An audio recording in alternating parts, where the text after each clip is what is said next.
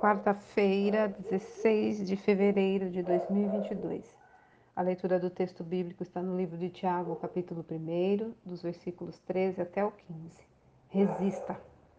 O escritor Max Lucado disse: A realidade da tentação é ainda mais certa que a morte, a fome e os impostos.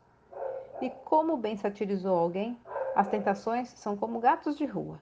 Trate bem um deles e antes que você pisque, ele estará de volta com uma dúzia de amigos. Todo mundo enfrenta tentações. Aquelas situações em que temos que escolher entre agradar a Deus e fazer as coisas do nosso jeito, o que a Bíblia chama de pecado. Quando Jesus estava no deserto, Satanás não o estava apenas provocando. As opções que ele apresentou a Jesus eram tentações reais e fortes para ele, pois aparentemente lhe ofereciam a chance de cumprir sua missão sem ter que passar pelo martírio na cruz. Tiago afirma que a tentação não vem de Deus, mas dos nossos próprios desejos maus. São eles que nos atraem e nos enganam. Deus adverte Caim, invejoso de seu irmão Abel, que ele é que deveria controlar seus desejos em vez de se deixar controlar por eles. Por definição, resistir à tentação nunca será fácil. É preciso sempre estar atento e pedir socorro a quem tem poder para nos ajudar.